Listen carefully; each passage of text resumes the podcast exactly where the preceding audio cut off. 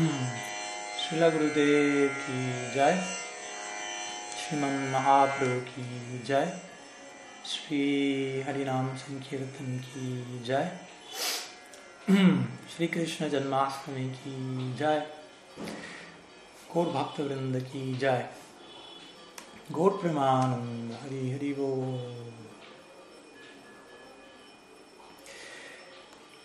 Pranam a todos. Mis saludos desde Sri Jagannath Puri Dham y muy muy feliz Sri Krishna Janmashtami para cada uno de ustedes donde quiera que se encuentren respectivamente. Desde aquí, muy buenas tardes, son las 6 y 37, muy buenos días, muy buenas noches, dependiendo de dónde se hallan. Eh, me encuentro en Chakra Tirtha, una de las secciones muy sagradas de Sri Jagannath Puri. Eh, tengo la fortuna de estar hospedándome en Sri Gopinath Gaudiya Mat, uno de los ashrams que Sri La Bhakti Pramod Puri Maharaj y su misión Gopinath Gaudiya Mat poseen aquí en, en, Jagannath Puri. De hecho, de fondo quizás por momentos se escuchan kirtan, caracolas y demás elementos, ya que obviamente también aquí están en plena celebración de Sri Janmastami, pero de alguna manera quise hacerme tiempo y lugar para hacer, ser parte de la celebración junto con todos ustedes en, habla hispana. Un, una nota para que tengan presente que la conexión de internet aquí no es precisamente la mejor y en varias ocasiones ya estos días se ha cortado la señal por momentos, ha ido y venido, la luz misma se ha ido. Simplemente lo aviso porque quizás de repente la, la transmisión desaparezca súbitamente y reaparezca al momento. Ojalá que no veremos lo que Sri Krishna quiere. Entonces vamos a, a, comenzar con un intento de ofrenda, un intento de Harikata en el día de, de aparición de Sri Krishna, Janmastami. Pero como siempre, generalmente la tradición dentro de nuestro círculo Gaudiya es que toda narración de Krishna Lila idealmente ha de ser precedida o introducida con una, una conexión, una narrativa con lo que es paralela con lo que es Gaur Lila, siendo que para nosotros Sriman Mahaprabhu y el Gaur Lila en sí es todo un, un punto de entrada al Krishna Lila, y como sabemos no solamente un, un puente al Krishna Lila, sino una meta en sí, pero al mismo tiempo todo un punto de entrada. Por lo que considero que antes de adentrarnos en la descripción del nacimiento de Sri Krishna que deseaba compartir hoy con ustedes, eh, primeramente vamos a, a, conect, a, conectar cómo la celebración de Sri Krishna Janmastami se celebra en Navadvip, en Nitya Navadvip, en este caso, como en el mundo espiritual, en Golok Navadvip, en la eterna morada de Sriman Mahaprabhu, donde como Gaudiyas también nos proyectamos, cómo se celebra anualmente Sri Krishna Janmastami. Ya que hoy estamos celebrando la aparición de Krishna aquí, y así como lo celebramos una vez por año, también esta celebración se da eh, en Nityanaudu. Entonces, primeramente vamos a comenzar con una descripción que Siddha Krishnadas Baba entrega, un famoso devoto de, que, que, habitaba Govardhan y quien es muy famoso y aceptado básicamente, unánimemente por toda la comunidad Gaudiya como un Siddha Purusha, un Siddha Mahatma, una personalidad que ha alcanzado la perfección última. Y él se ha especializado bastante describir en detalle diferentes elementos de lo que es el Nitya Lila en Sri Navadupdham. Entonces, primeramente comienza una descripción de lo que es Saptami, o el día anterior a Astami. Hoy estamos en Astami, el octavo día de la posición de la luna, media luna básicamente. Pero un día antes de Astami tenemos Saptami. Entonces, en este Saptami, o séptimo día del cuarto lunar puro del mes de Badra, en el cual nos encontramos de acuerdo al calendario védico, se describe como Sriman Mahaprabhu ejecuta sus deberes matutinos usuales. Tratemos de, nuevamente, como siempre, entrar en meditación, recurrir a, a un tipo de imaginación disciplinada, ejercitar nuestra imaginación dentro del marco de la revelación de Guru Shastri Sadhu. Entonces, Sriman Mahaprabhu un día antes de Janmashtami en ejecuta sus diversos deberes matutinos, como todos los días, y luego se dirige a escuchar la clase del Srimad Bhagavatam, como a diario lo hace, junto con sus asociados, de labios de Sri Gadadhar Prabhu. Entonces, conociendo qué se encuentra en la mente de Sri Sriman Mahaprabhu, Sri Gadadhar Pandit, quien, es, quien entrega esta clase del Bhagavatam a diario, comienza a describir cómo Sri Brishabhanu Maharaj, el padre de Sri Radha, y sus parientes llegan de, de Varshana, de su lugar de residencia, a Nandishwar, lugar de residencia de Nanda Yashoda Sri Krishna, para celebrar el cumpleaños de Sri Krishna. Un día antes llegan allí, habiendo, sido, habiendo recibido invitaciones para ello de parte de Nanda y Yashoda a través de diferentes agentes. Entonces, al escuchar todo esto de labios de Gadar Pandit, Sriman Mahaprabhu y sus devotos, todos comienzan a quedar más y más absortos en Brajabhav, a perder la conciencia externa, como se dice, y adentrarse más y más en lo que acontece en Brindavan en ese momento. Luego, estoy resumiendo básicamente, hay una descripción muy detallada de todo esto que en otra ocasión podemos compartirla, pero aquí comparto algo resumido a modo de introducción a lo que principalmente hoy quería compartir. Luego Mahaprabhu, unos momentos después, se absorbe en el, en el kirtan, el boga artik kirtan que se da en, en, su hogar, en donde se adora a Sri Narayan, en Nityanavadur, con sus devotos, lo cual representa todo un paralelo de lo que acontece en Braj, ¿no? en donde vamos a ver se sirve prasad, etc. Entonces Madre Sachi llama a Sri Chaitanya Dev y él concluye su kirtan y comienza a honrar prasad y luego a descansar, como es usual en su dinámica diaria y el resto de los pasatiempos transcurren como suele darse en la dinámica diaria de Mahaprabhu. Y aquí termina básicamente el, el Saptami Lila, los pasatiempos del día anterior a Janmastami. Luego en la mañana del octavo día, en la mañana del día de hoy, digámoslo así, de Ashtami, en Navadvip, Mahaprabhu se dice que toma su baño matutino usual, Luego contempla la ceremonia de arte ejecutada de Sriman Narayan Dev en el altar. Y luego nuevamente se sienta con sus devotos para escuchar Srimad Bhagavatam, nuevamente de labios de Sri Gadai Pandit Goswami. Entonces, en este caso, Sri Gadadhar Prabhu comienza a describir en detalle el lila de Krishna Janmastami, así como él describió el día anterior, Saptami. En esta ocasión se narra el Janmastami Lila y el Abhishek que acompaña este lila, etc. Y naturalmente, como ya sabemos, tanto Mahaprabhu como sus asociados nuevamente quedan completamente inmersos en Brajabhav, en sus respectivas identidades en el Braja Lila. Luego de esto viene el Abhishek. Recordemos, así como hay Abhishek en Vrindavan Krishna en su día de cumpleaños, un día como hoy, vamos a encontrar el paralelo en Nitya Navadvip. Entonces en Navadvip Mahaprabhu se sienta en la, plataforma de baño, para donde se va a ejecutar el Abhishek, completamente inmerso en Ananda, y diferentes muchachos sirvientes, orando por en algún día ser uno de ellos, todos nosotros, ellos traen la parafernalia para ejecutar el Abhishek a Sri Chaitanya Dev. Y Sri Advaita Prabhu es quien ejecuta este baño, el Abhishek, de acuerdo a las diferentes reglas. Y luego los diferentes sirvientes aparecen en escena y comienzan a secar el cuerpo de Sriman Mahaprabhu, luego del baño y, le, entregan su ropa, su pitavas, su ropaje amarillo, similar o tal como el que Krishna utiliza, viste, en Sri Vrindavan.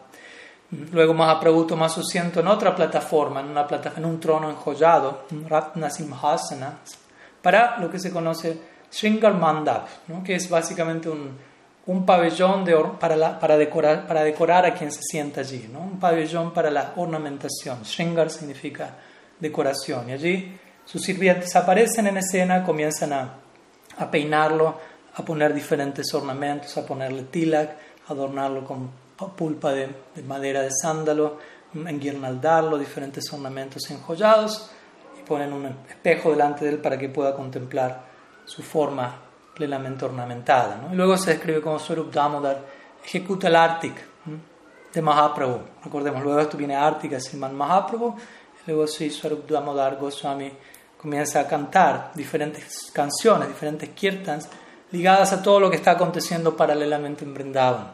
Al Krishna siendo vestido, siendo ornamentado, al desayuno que sigue a todo esto. Y obviamente, nuevamente, todos los devotos quienes participan de este kirtan quedan absortos en Braj y comienzan a saborear los humores respectivos que se dan en Vrindavan en sus identidades allí. Luego, Mahaprabhu nuevamente está sentado en este Sringal Mandap con sus asociados absortos en Brajabab. Y se dice que en el, en el patio del, del, área se encuentra Lakshmi Priya, se encuentra Vishnu Priya y otras personas que se encuentran preparando diferentes preparaciones, sobre todo dulces y preparaciones fritas, algunos vegetales para la ofrenda al Sriman Narayan. Entonces, bajo la orden de Madre Sachi, quien, es, quien rige todo esto allí, Ishana aparece en escena, quien es el sirviente del hogar, donde Mahaprabhu y Sachi viven, junto con Vishnu Priya, Lakshmi Priya, y le dice, Mahaprabhu Vishwambar, la ofrenda para Sri Narayan está lista. Y Ma, madre, mamá, básicamente así la llaman a Sachi, Ma, te está llamando para que tú hagas la ofrenda. Entonces Mahaprabhu, absorto en Brajabab, retoma su conciencia externa, rugiendo, generalmente así se lo describe previo a, a entrar en conciencia, entre comillas, externa, él ruge y retorna a, a, a la conciencia externa, si se quiere en su lila Naude. Entonces los devotos luego de escuchar el rugido retornan junto con él y Swarupdama en ese momento concluye su kirtan. Y por la orden de Mahaprabhu luego Gadadhar Pandit ofrece finalmente él el boga a Srinarayan y Mahaprabhu y sus devotos luego se sientan en el templo y quedan absortos en cantar, ejecutar kirtan acerca de los pasatiempos paralelos de Sri Krishna en este momento y cómo sus amigos están comiendo en Nandishwar, etc. Uh, ¿Qué más? Luego Naudip Mahaprabhu y sus asociados también combinan luego su canción, su kirtan, que está describiendo lo que acontece en el Braja Lila en este momento. Por ejemplo, un juego llamado Dadikada, donde los Brajavasis entran en una especie de frenesí trascendental y se arrojan eh, yogur y y productos lácteos y diferentes sustancias como una especie de holy pero más intenso. Luego siguen juegos eh, acuáticos, luego viene la decoración de los Brajavasis, la ornamentación, luego honran prasad, luego descansan, luego diferentes regalos son entregados. Entonces todos estos kirtan describen en detalle este Braja Lila. Y Gadar Pandit toma la, la, ofrenda que se le presentó a Narayan y luego viene el Arti de Sri Narayan. Entonces Mahaprabhu y sus devotos se inclinan ante Sriman Narayan y luego del Arti se dirigen al, al cuarto de Sriman Mahaprabhu y toman asiento allí. Y luego comienzan a vagar de bosque en bosque en Sri hasta llegar a la casa de Sri Advaita Prabhu. Recordemos, todo esto está dándose en el día de Sri Janmastami. Entonces llegan a la casa de Advaita Prabhu en la tarde, luego de haber honrado Prasad. Luego ellos fueron invitados, ahí tienen darshan de la deidad de Sri Advaita Prabhu, Madan Gopal, del arte que se ejecuta allí. Ellos ejecutan kirtan, como es usual, día tras día.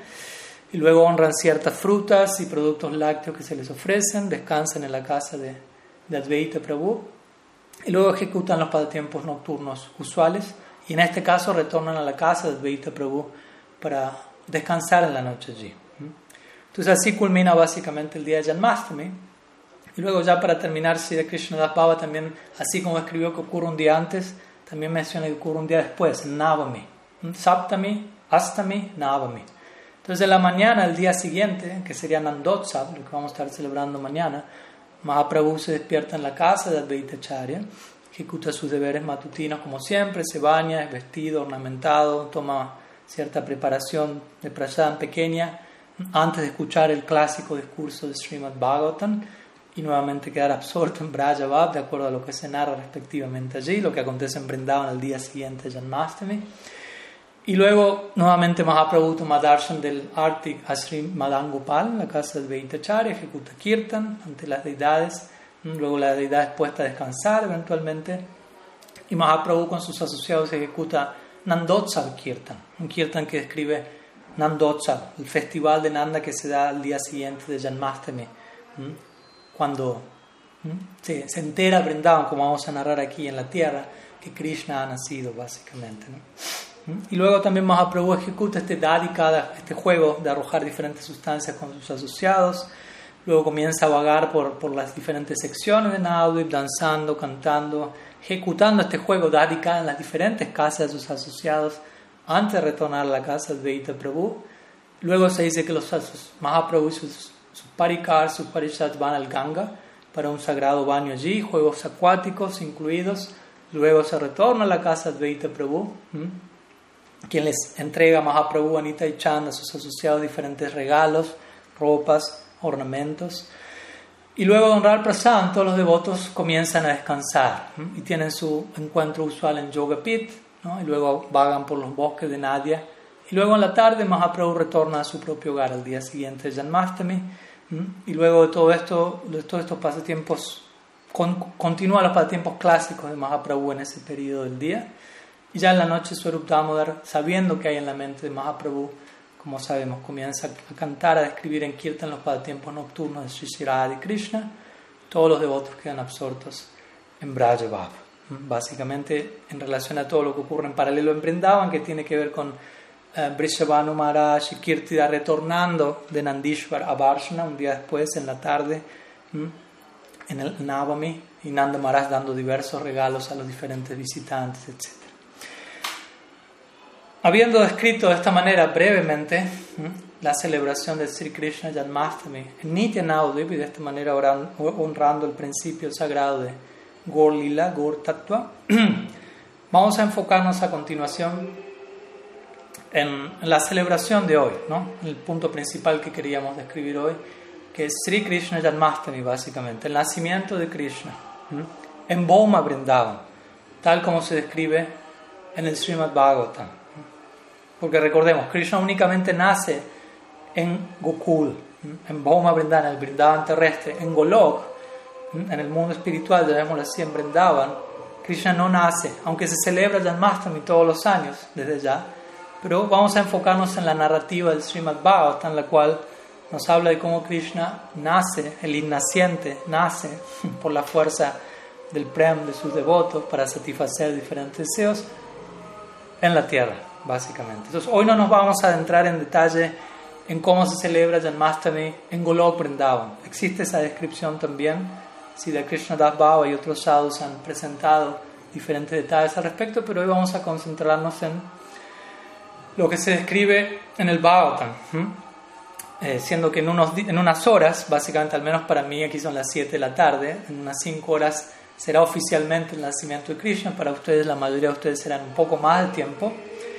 Em, pero vamos a estar compartiendo, por lo tanto, siendo que aún no es Krishna Yamastami oficialmente, aún no nació Krishna, vamos a estar compartiendo todo lo que acontece previamente al advenimiento de Sri Hari en este plan, para ir creando el clima, básicamente, para ir creando el escenario apropiado en nuestro corazón, para ir recibiendo Sri Krishna en nuestro corazón, ya que en última instancia este Janma Lila acontece en el corazón de cada uno de nosotros. Allí se va a terminar celebrando Janmashtami en última instancia.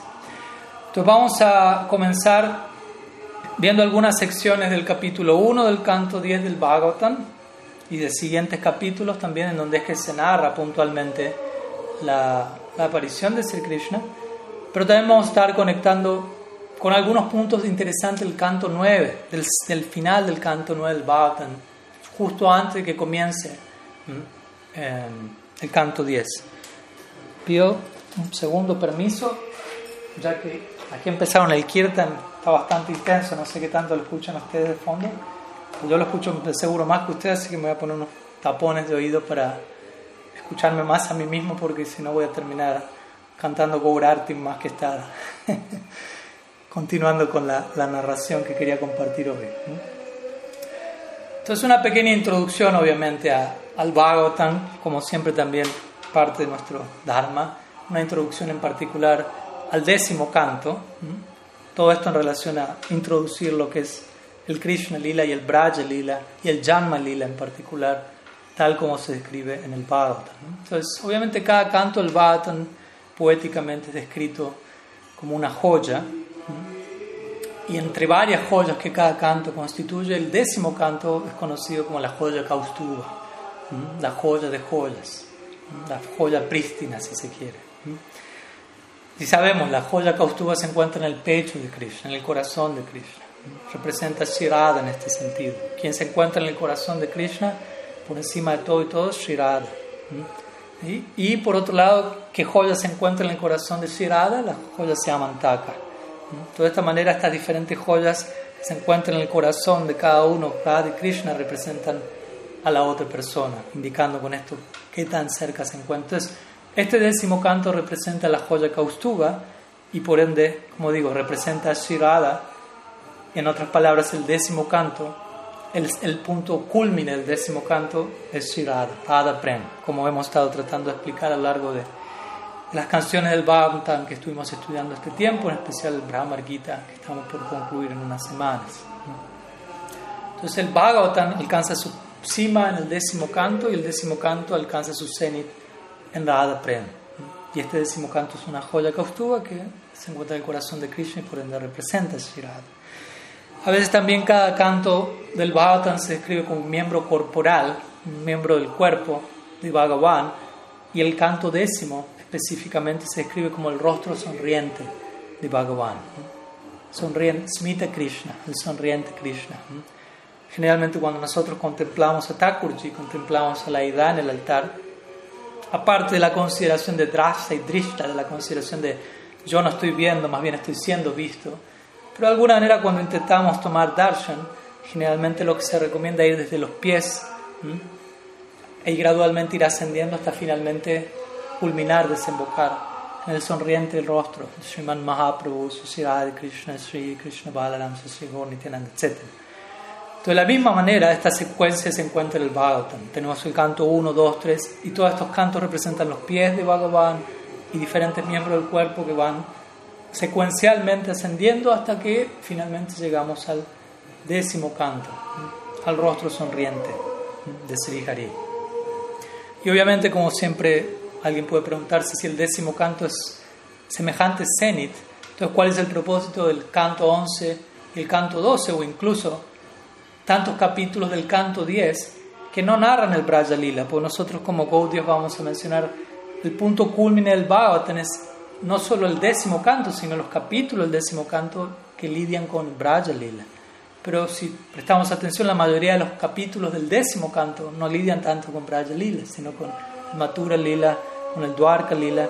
Entonces, ¿cuál es el propósito de estos otros capítulos que constituyen la mayoría del décimo canto, y que decir el canto 11 y 12? Como sabemos, el propósito de esto es indirectamente asegurarse, por un lado, que entendimos debidamente el Braja Lila y, e indirectamente cantar las glorias del Braja Lila, creando un contraste con otros humores de devoción que tal como se encuentran fuera de Vrindavan, como Mathura, como Dwarka, etc. Entonces, indirectamente, el Bhagavatam continúa glorificando el Braja Lila para aquellos que tienen los oídos para comprender. Y como sabemos, el Bhagavatam culmina, nos arroja en su último verso a los pies del Gorlila, que es el aspecto Gupta Vrindavan, ¿no? el aspecto confidencial último del Braja Lila, el último verso, Nam Sankirtanam Yasya Sarva Papa Pranasanam Pranamodu Kasamanas Tam Namami Harim Param, ofreciendo pranam al Nam Sankirtan, que obviamente eso nos abre las puertas de Sriman Mahaprabhu. De esta manera se describen diferentes avatars, como sabemos a lo largo del Bhagavatam, antes de llegar al décimo canto, intentando gradualmente transformar nuestra perspectiva de la realidad para prepararnos para el Braja Lila, que es conocido como Nara Lila. Nara Lila significa pasatiempos semejantes a los humanos. Las descripciones de otros avatars, Nishrimhadev, Baraja, Kurma, etc., no son precisamente tan Nara Lila. Ramachandra un tanto, pero en general no hay tanto Nara Lila, pero gradualmente el punto se nos va preparando más y más. E interesantemente, antes de llegar al Braja Lila, previamente a ello Sukadev describe el Ramachandra Lila, que es dentro de lo que es el Das Avatar, los distintos avatars que se describen de lo más cercano a la idea de Nara Lila, que luego en Brindavan termina de estallar y expresarse al máximo. Entonces, eventualmente llegamos al décimo canto, al Braja Lila, y encontramos allí lo que el Bhagavatam anticipa previamente. Krishna es tu Bhagavan Soyam. Como sabemos, Krishna es la suprema personalidad de Dios. Pero esto en última instancia significa o se refiere Krishna en Vrindavan. Es Bhagavan cuando Swayam, cuando él desea ser el mismo, cuando él se encuentra en la plena informalidad de su hogar. Más que ser Dios, como decimos siempre, es Bhagavan. Sri Krishna es Bhagavan queda fuera de Vrindavan, la noción de Bhagavan queda fuera y él simplemente se dedica a reciprocar el afecto de sus devotos. Él es en Vrindavan él más el hijo de Yashoda que Dios mismo, el amigo de Subal, más que Bhagavan. Entonces de esa manera el Bhagavatam nos va preparando para esta concepción. Krishna estuvo Bhagavan Swayam de manera que podamos sobrevivir al Braja Lila, al Nara Lila, cuando lleguemos allí. En otras palabras, muchas personas tienen una noción de Sri Krishna como una noción más upanishadica, Krishna hablando en Kurukshetra, entregando un discurso muy, ah, muy solemne, hablando del Bhagavad Gita, pero en Vrindavan nos encontramos en Lampata Shiromani, quien es la joya prístina de los mujeriegos, si se quiere, ¿no? lo cual es algo bien diferente, un Krishna muy diferente. De un campo de batalla vamos a otro campo de batalla, el campo de batalla de Kurukshetra, ¿no? encontramos a Krishna en otro campo de batalla en luchando con sus copas a diario siendo vencido por ellos, eh, ocupado en la batalla de Cupido con las copis, otro campo de batalla. En este Nara Lila, que es considerado ah, la joya prístima de todo, de todo Lila, ¿no? Krishna Raya Tikka Kila Sarvotam Nara Lila. Naravatu Tamhara Sarup, Gopa Vesha Venukar, Navakishur Natavara, Nara Lila Arhaya Nurups, dice Krishna Das Kavidas. El Krishna Nara Lila es el Krishna es el más elevado de todos sus lilas, en donde él aparece en su forma última. Gopa Vesha Venukar, Navakishur Natavara, vestido como un copa, flauta en mano, eternamente adolescente y siendo el más experto de los danzarines. Entonces es el Krishna que encontramos en el décimo canto. Pero antes de ir al décimo canto, vamos por un momento al noveno canto, como les mencioné antes, en donde se describe Ram Sri Ramachandra Avatar, quien nace en Surya Vamsa, en la dinastía que proviene del planeta Sol, y luego Sukadev va a entablar la conexión con Chandra Vamsa, la conexión con la dinastía lunar en la cual Sri Krishna se manifiesta. Entonces Sukadev Goswami describe brevemente Sri Ram Lila y luego, interesantemente, él culmina su descripción al, cierre del noveno canto. Él se dirige de Surya Vamsa a Chandra Vamsa y él entrega un breve resumen del Krishna Lila en dos versos, los cuales son los dos últimos versos del noveno canto, por si desean verlos. Son los versos 66 y 67, capítulo 24 del noveno canto.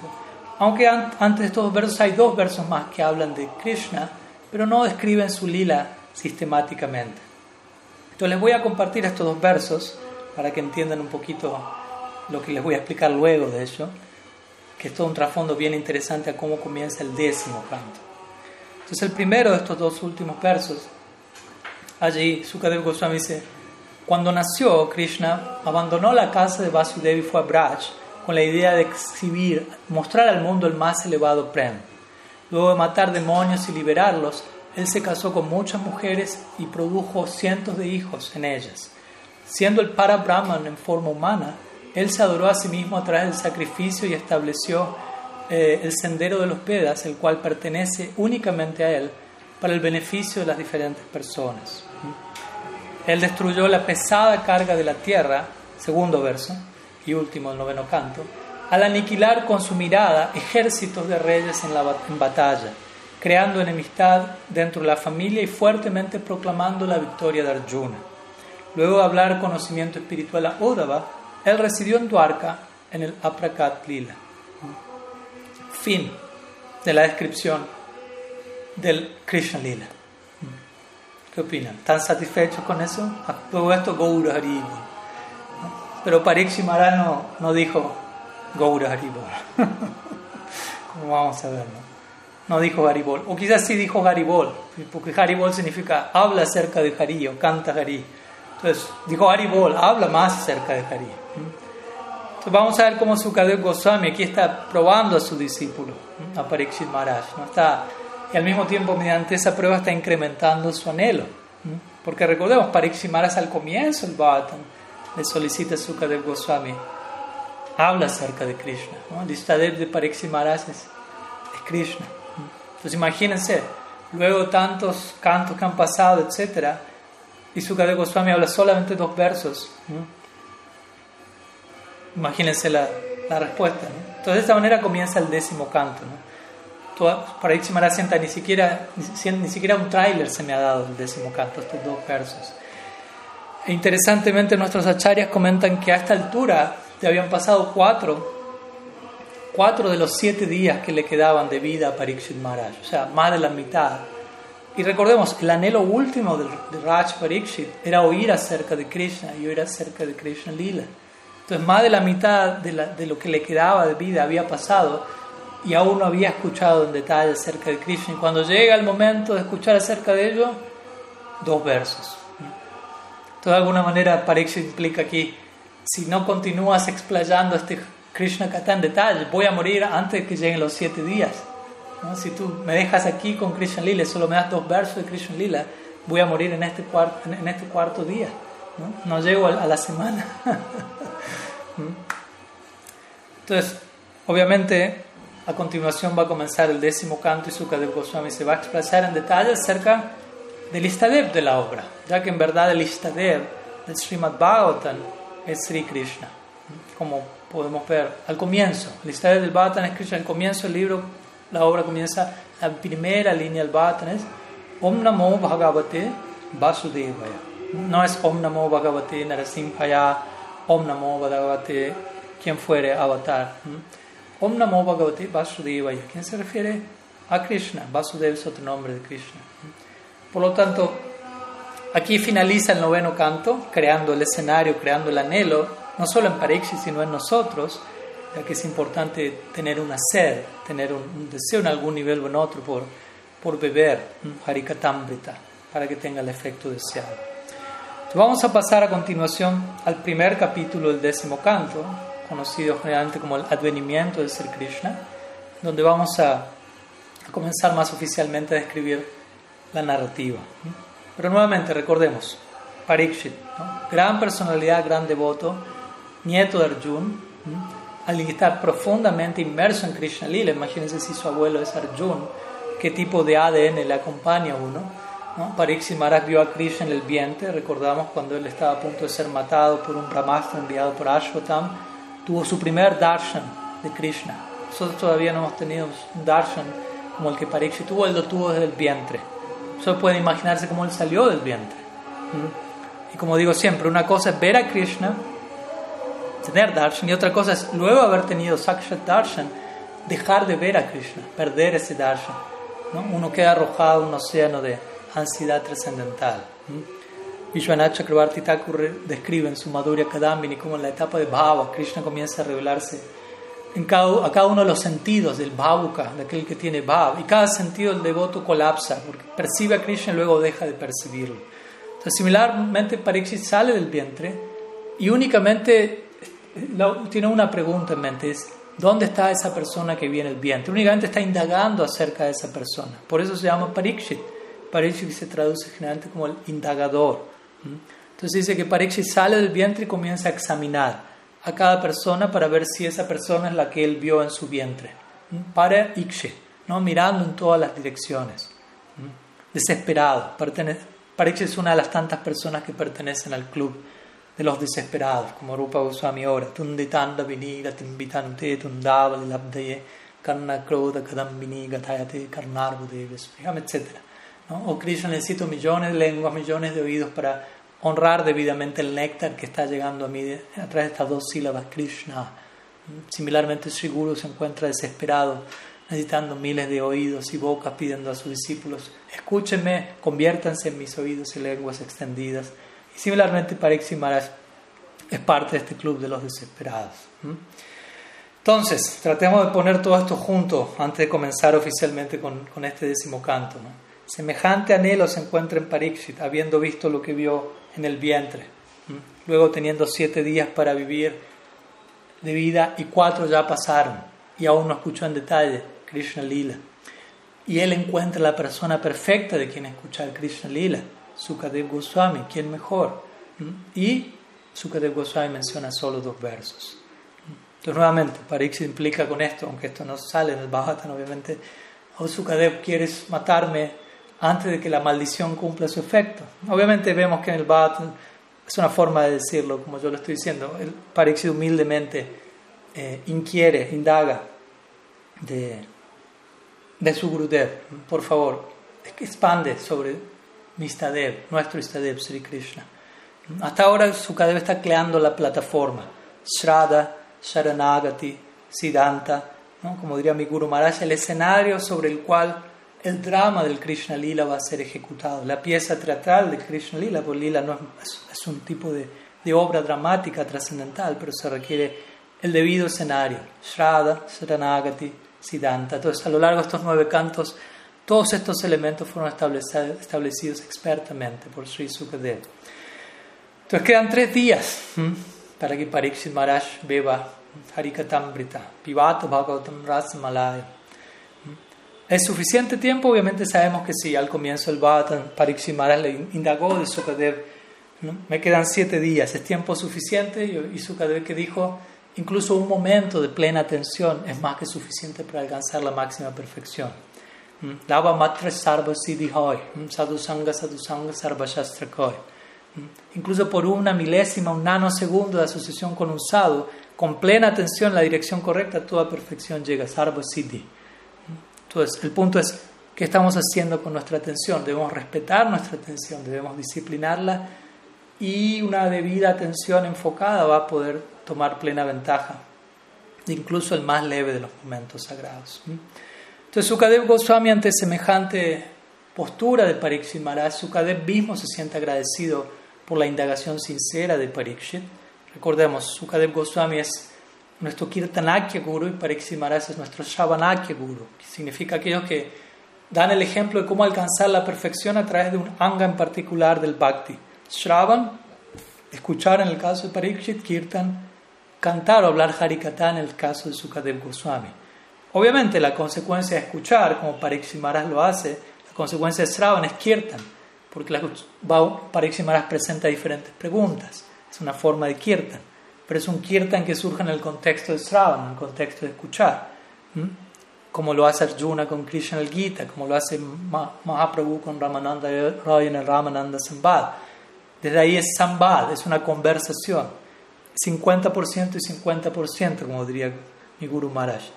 Si no fuese por el intenso anhelo de Parikshit Maharaj aquí, solicitando una elaboración detallada del Krishna Lila, quizás no tendríamos décimo canto. Quizás el Krishna Lila quedaría resumido a los dos últimos versos del noveno canto. Entonces vemos cómo el rol del guru también es crear ese anhelo en el discípulo. Mi guru Maharaj diría, el, el rol del guru es crear sanas dudas en el discípulo para nutrir la fe o crear cierto anhelo para potenciar una narrativa aún más empoderada. Entonces, de esa manera, esa, si tenemos un tipo de duda, va a surgir una pregunta y esa pregunta nos va a llevar a aceptar, a abrazar el proceso de forma más integral, debido a una sana duda de vuelta, no a una, a una duda negativa. Siempre está el famoso ejemplo de Siddhar Maharaj con los discípulos de Prabhupada, que fueron donde él tan sinceramente indagando con tanto fervor, con tanto entusiasmo y autenticidad, y el sucesor de Siddhar Maharaj, Bhaktisundar Govinda Maharaj, en una ocasión mencionó a, los discípulos de Prabhupada, mi Guru Maharaj está diciendo cosas nuevas que nunca antes hemos escuchado. Y todo eso es debido a la sincera indagación de ustedes. Debido a sus preguntas, está surgiendo todo un nuevo capítulo en la vida de nuestro Guru Maharaj. A diario, dos veces por día, dando Harikata muchas horas por día, debido a la sinceridad de su aproximamiento hacia él, ustedes están extrayendo tantas nuevas joyas del corazón de él. Entonces esto es lo que está ocurriendo aquí entre Parikshit y Sukadev y lo que debería ocurrir entre cada uno de nosotros en nuestra relación con Sri Guru y los Vaishnavas. Entonces Parikshit solicita más. Vishwanath Chakrabarti Thakur en su comentario parafrasea a Sukadev Goswami. Recordemos los comentarios de Vishwanath Chakrabarti Thakur siempre incluyen estos diálogos que se dan entre medio verso y verso. Y Sukadev Goswami le dice entre verso y verso Pariksit, pides más, pero tú ya debes estar muy cansado. No has bebido agua, no has dormido, no has comido en ya cuatro días. Mejor ve a descansar. De esa manera Sukadev Goswami está probando a su discípulo. Pero Raj Pariksit responde las palabras de Vishwanath. En verdad, es debido a la sed y al hambre que, que, que, yo fui maldecido y que me encuentro en esta situación. Porque es debido a la sed y al hambre que yo eventualmente me encontraba en el bosque y tenía hambre y sed y debido a que fui donde Samika Rishi le pedí agua, él no me respondió porque estaba en Samadhi y yo lo enguirnaldé con una serpiente. ¿No? Yo pensé, oh, semejante gran yogi es tan grande que ni siquiera puede darme un vaso de agua, lo voy a enguirnaldar, tan gran yogi, ¿no? con cierto sarcasmo. Y luego, como sabemos, Pariksit Maharaj fue maldecido por Shringi, el hijo de Samika Rishi, a morir en siete días. Entonces, Pariksit Maharaj básicamente dice, es debido al agua y a la comida que me encuentro en el problema que me encuentro. Entonces, más que querer ahora agua y comida, lo que estoy escuchando de, de ti, oh Gurudev, Sukadev, eso es mi agua, esa es mi comida, ese es mi pran, ese es mi aire vital, esa es mi vida. Como las gopis oran, Tavakatambritam Tapta Jivanam. Harikata, ya lo oran a Krishna, el Harikata acerca de ti es Amrita. No solo es néctar, sino es algo que contrarresta la muerte, que da vida, Tapta Jivanam, a las almas que están ardiendo en este mundo. La Gopi menciona este verso en, en el Gopi Gita cuando están en separación de Krishna, cuando Krishna desaparece, el Rasa Lila, ellas quieren morir debido al dolor en separación, pero ellas una y otra vez retornan la vida al hablar de Krishna, Harikata, las trae a la vida. Duschayastat Katartam, como Shira dice en el Brahmar Gita. Yo puedo vivir sin Krishna, pero me es muy difícil vivir sin Harikata, por no decir imposible. Entonces, este Harikata es todo un elixir dador de vida, como Sanjivani, en Ayurveda hablan de esto, de esta hierba que dan nueva vida. Satam prasangam mama vidya samvidoras. Avanti hrit karna rasayana kata, es el Bhatan. Bhatan es escrito como como un tónico, como un elixir. Incluso como una medicina que tomamos no solo cuando estamos enfermos, babosa de chotra, manoavirama, sino como estas medicinas ayurvédicas como Brahmi o Chawanprash u otras, ashwagandha, que uno incluso puede tomar cuando uno está sano y que lo siguen beneficiando aún. Entonces Harikata, Bhagavad Kata está allí para ser bebido no solo cuando estamos enfermos, condicionados, sino Pivata Bhagavatam Ratamalayam. Es algo a ser bebido en un estado de post-liberación. Como sabemos, Sila Maharaj describe esto mismo cuando él describe como Gadadhar Pandit Nilam Bodhitati Sadasaviraha Pampitam Bandhavam. Aquí en Puri, Gadadhar Pandit mantenía a su amigo Mahaprabhu en Tota Gopinath con vida en su éxtasis en separación, dándole Srimad Bhagavati Katama Diraya Sanjivanam Bhatya, trayéndole a la vida con el elixir del, del vino intoxicante, el Srimad Bhagavat Kata. Entonces, básicamente, Pariximaras da esta idea. No, perdón si me estoy yendo un poco de tema. Y, tómense su tiempo porque quizás hoy nos extendamos un tanto. Entonces, Pariximaras básicamente está diciendo: No, no tengo hambre, no tengo sed. O más bien, mi hambre y mi sed es Harikata. Ese es mi alimento, esa es mi vida, ese es mi, agua, mi todo. Así que por favor continúa con este Harikata. Entonces allí es donde Sukadev Goswami, luego de semejante postura tan conmovedora, comienza de, hecho a glorificar a Parikshit Maharaj en el comienzo del décimo canto, a glorificar a su discípulo y a agradecerle a él por ocuparlo en el hablar Harikata. Entonces es el humor real entre guru y discípulo. El discípulo agradece a su guru por brindar Harikata, pero el Guru agradece al discípulo por estar allí preguntando, indagando, escuchando. Y allí él menciona cómo en el contexto de Harikata tres personas son beneficiadas. Aquel que habla Harikata, aquel que hace preguntas y aquel que escucha ese Harikata. En estos tres niveles específicos de beneficio. Entonces básicamente menciona esto también porque a veces dar Harikata no es bien interpretado por quien da Harikata. Entonces, dar una clase, ¿verdad?, es hablar Harikata, y eso no significa aquí estoy yo, pongan las luces o lo que fuere, sino es voy a ser purificado por la gracia de la audiencia. Como decimos siempre, sin, un, sin un Parikshit no tenemos un Sukadev, sin un Mahaprabhu no tenemos un Ramananda Roy entregando su sambad. Machita Madgata Pranabudayanta Parashparam. Katayantastamam nityam tusyanti charamanti describe Sadhusanga como un encuentro entre almas de mentalidad similar que continuamente se nutren unas a otras, se iluminan unas a otras y brindan, generan nuevo gusto unos a otros, implicando nos necesitamos mutuamente. Harikata implica esta idea. Entonces aquí Vishwanath Chakrabarti Thakur a punto cuando está por comenzar, o ya, ya comenzó el décimo canto, pero no aún la narrativa, el, décimo, el, Yama Lila, él describe de esta manera a Sukadev Goswami y a Pariksit poéticamente. Sukadev es tal como la luna, quien entrega luz en la oscuridad y quien nutre, quien da gusto, raza, y Pariksit Maharaj es tal como el ave chakora, quien poéticamente se dice que únicamente está determinado en solo beber los rayos de la luna, solo se nutre lo que viene de la luna. De la misma manera, Pariksit Maharaj no está preocupado por tomar, por beber, por descansar, etc., sino únicamente por beber el Harikata de Sri Sukadev. Entonces, en relación a al Janma Lila. Perdón si la introducción fue un tanto extensa, pero se requiere. Krishna el Bhagavad Gita, antes de ir al Bhagavad, en el noveno, eh, verso del cuarto capítulo, famoso verso, dice Janma Karma Chame Divyam, Nivam Yogeti Tatuataha, etc.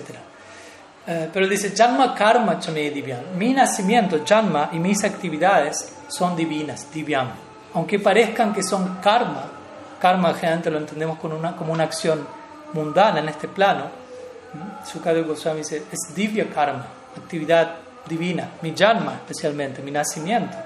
Porque generalmente para nosotros nacimiento implica uno nace en este mundo debido al karma, debido a, a, una deuda adquirida que lo lleva a aparecer de una forma, en una forma u otra.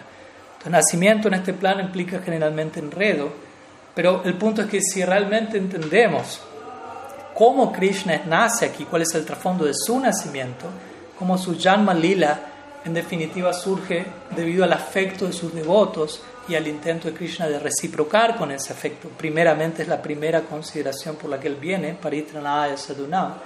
Si entendemos, por ejemplo, por dice, todo este Bhoma Lila en la tierra, todo este Janma Lila, está dedicado a Madre Yashoda, porque la mayor alegría para una madre es dar a luz a un hijo, y en el Nitya Lila en Golok eso no acontece, Krishna nunca nace. Entonces, Krishna nace aquí para Yasoda, principalmente para reciprocar con el anhelo de su devoto. Entonces, si entendemos debidamente desde dónde Krishna nace, nosotros mismos nos vamos a librar del enredo que representa nacer en este mundo, porque nacer en este mundo representa un enredo. Y esto es lo que dice este verso del Gita. Aquel que comprende la naturaleza divina de mi nacimiento, aparición, actividades, no vuelve a nacer en este mundo. Entonces aquí hoy nos encontramos intentando comprender eso. Si realmente logramos saber cómo lidiar con el nacimiento de Krishna, logramos comprender el trasfondo de ello, vamos a, resolver todo el problema del nacimiento y la muerte. Todo el samsara queda resuelto por debidamente apreciar Krishna Lila, Janma Lila. Entonces, prestemos atención nuevamente debido a todo esto. Y vamos a comenzar con el Matura Lila, ya que el Bhagavatam explícitamente describe que Krishna nace en Mathura. Y esa es la versión quizás más famosa, si se quiere, en el mundo. Y luego se describe cómo Krishna se, mueve, se traslada a Vrindavan. Pero también vamos a mencionar en paralelo no solo lo que el Bhagavatam dice explícitamente, que es Krishna nace en Mathura, pero también lo que el Bhagavatam dice implícitamente, que es Krishna en verdad nace en Vrindavan. Y el Bhagavatam lo dice implícitamente y esto es traído a la luz a través del lente de los Goswamis de sus comentarios, de sus obras, que son nuestro Bhagavatam. Desde ese lugar los libros de los Goswamis son más importantes para nosotros que incluso que el Bhagavatam, ya que nosotros no nos dirigimos al Bhagavatam separado de cómo los Goswamis lo, lo interpretan, cómo los Goswamis lo leen. Entonces, generalmente la celebración más conocida sí es Krishna naciendo a partir de Devaki, eh, pero también vamos a enfocarnos hoy en cómo Krishna nace simultáneamente del vientre de Yashoda. Eh, vamos a hacer una narrativa hoy hasta un punto. Mi Guru Maharaj generalmente gusta de un día como hoy, al menos el año pasado sí lo hizo y sé que lo hizo así otras veces.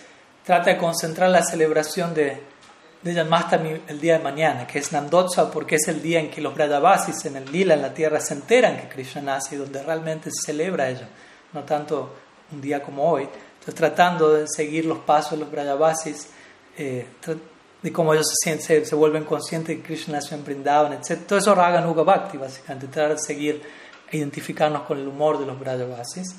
De todas maneras, estamos compartiendo algunas palabras el día de hoy, pero también es una noción interesante que les quería compartir de cómo también poder celebrar mañana, ¿no? que obviamente va de la mano con la aparición de, de Srila Prabhupada, pero también tenemos esta celebración conocida como Nandotsa. Entonces el décimo canto, el Bhagavatam, primer capítulo, comienza la narrativa del nacimiento de Krishna, como ustedes ya sabrán quizás, comienza con Bhumi Devi, la tierra, quien se acerca a Brahma en la forma de una vaca. Entonces el punto aquí es también aclarar importante, una vaca generalmente es ordeñada. Entonces así como una vaca es ordeñada, la tierra acepta ser ordeñada por nosotros pero solo en cierta medida hay un límite para el ordeño. Cuando ordeñamos demasiado, hay demasiada explotación, la tierra misma pone un límite. Por ejemplo, hoy en día, COVID en este mundo, más allá de los diferentes niveles de, explicación o de razones de esto, en última instancia en una razón más profunda que es el planeta Tierra lanza una patada diciendo ya, deme, un respiro básicamente. Tu Bhumi Devis en la forma de una vaca se acerca a Brahma afligida por el peso, no el peso de las montañas, no el peso de, de más elementos pesados en este mundo, sino se dice que la carga central es el de incluso una persona, una sola persona hipócrita habitando este plano. recordemos, a esta altura es el comienzo de Kali Yuga y Kali Yuga se caracteriza por hipocresía, la cual se comienza a manifestar de forma más y más notoria. Entonces, un punto importante que ya el Bhattan hace de entrada. ¿Qué tan indeseable es la hipocresía? ¿Qué decir si intentamos transitar el sendero de la devoción? Por ejemplo, Shigur Nityananda los liberadores de todos nosotros, generalmente son conocidos como Patita Pavana, o los alzadores de aquel que es caído. Pero ellos no son conocidos, nunca escuchamos, son llamados Kapata Pavana, o los liberadores de los hipócritas. ¿Por qué? Porque no hay manera de ser liberados si permanecemos como hipócritas. ¿Y qué significa esto? Si nosotros reconocemos nuestra propia hipocresía, entonces no somos capata, hipócritas, somos patitas, somos caídos. Reconocemos nuestra hipocresía, somos caídos. Capata significa soy hipócrita y no lo reconozco. Eso va de la mano con lo que Bhaktivinoda Thakur considera como el peor tipo de asat sangha, lo opuesto a sadhu sangha, y el peor tipo, se llama dharma dwaji.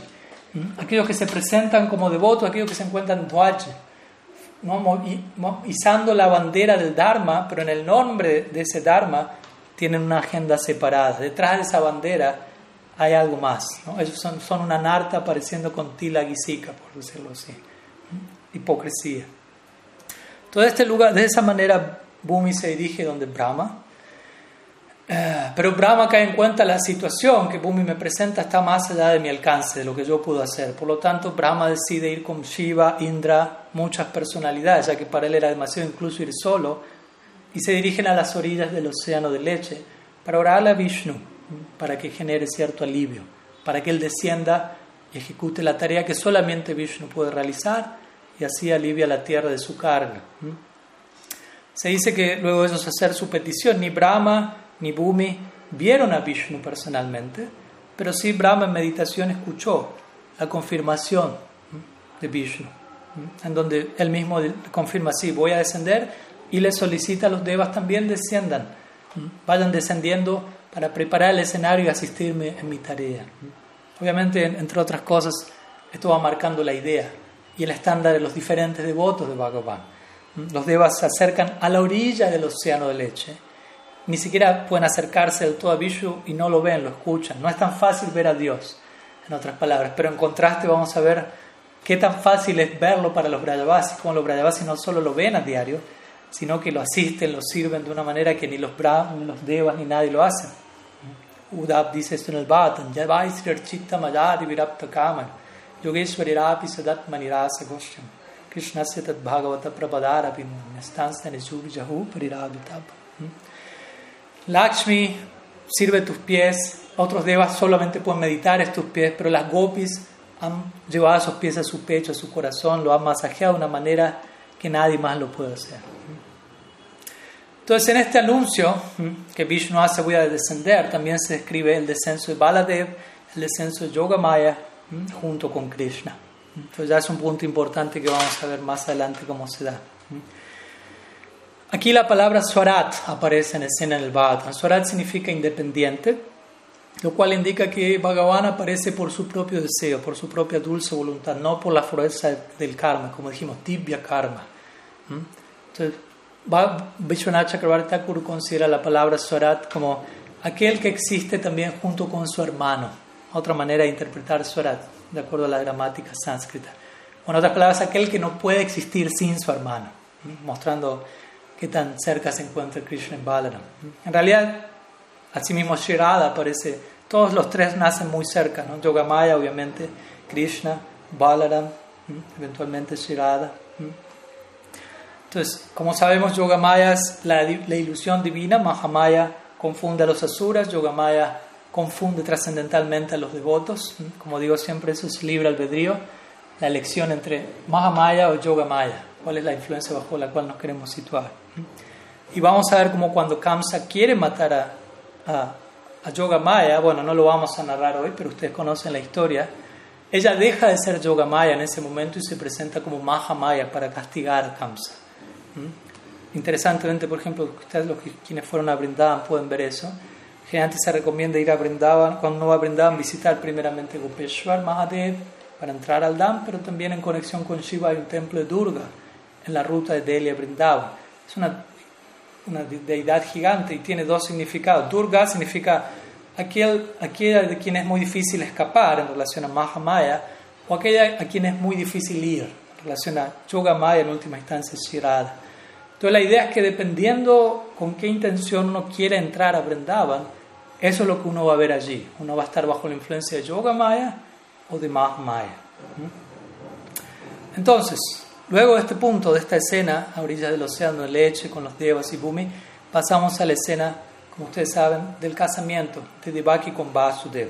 Recién casados, Vasudev siendo el padre de Krishna, quien también recibe el nombre de Vasudev, Om Namo Bhagavate Vasudevaya. Vasudev también significa conciencia pura.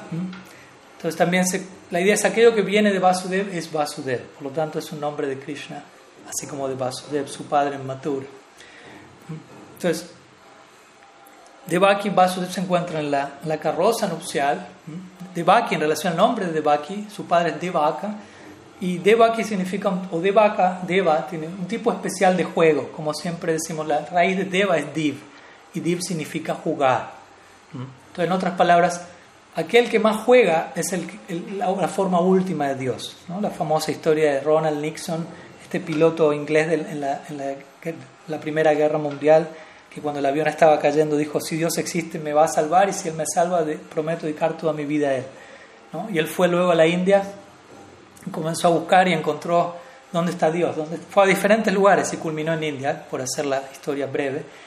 Y buscó y buscó y buscó y finalmente su conclusión fue, en India se encontró con todo un panteón interminable de deidades, Brahma, Shiva, Vishnu, Ganesha, Saraswati, Lakshmi, Krishna, Narayana dijo, ahora estoy más perdido que antes, pero intuitivamente concluyó, o, comenzó a ver, todas estas personas están haciendo algo, Brahma creando, Shiva meditando, etc. Cuando llegó a Krishna, él vio, él no está haciendo nada, él está jugando, él debe ser Dios. Y se entregó a Krishna. Eh, luego recibió el nombre Sri Krishna Prem, Swami, aceptó sannyas. Su guru era una guruvi, era una madre, Yashoda Ma, de la línea Radha hermana, estuvieron en un ashram llamado Mirtola Ashram, muy interesante su historia.